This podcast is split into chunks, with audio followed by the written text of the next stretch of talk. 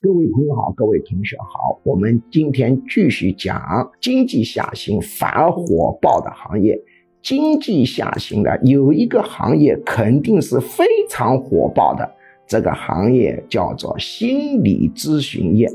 现在心理咨询业的规模已经达到了七百亿左右，但是心理咨询业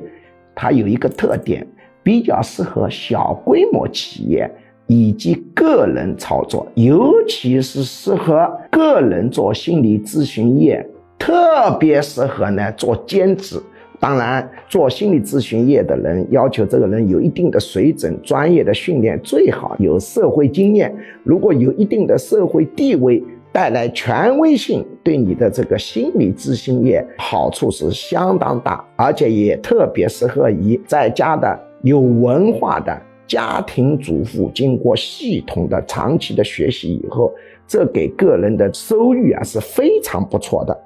那么心理咨询业成长的速度是怎么样呢？我们可以从一个数据上看到它的一个惊人的增长性，就是从企查查上面可以查到，从二零二零年到二零二二年。注册小型心理咨询相关的企业的数量，两年增长了多少呢？增长了百分之九十二点三二，可见这个行业有多赚钱。但是这个行业不适合于规模搞大的企业运作，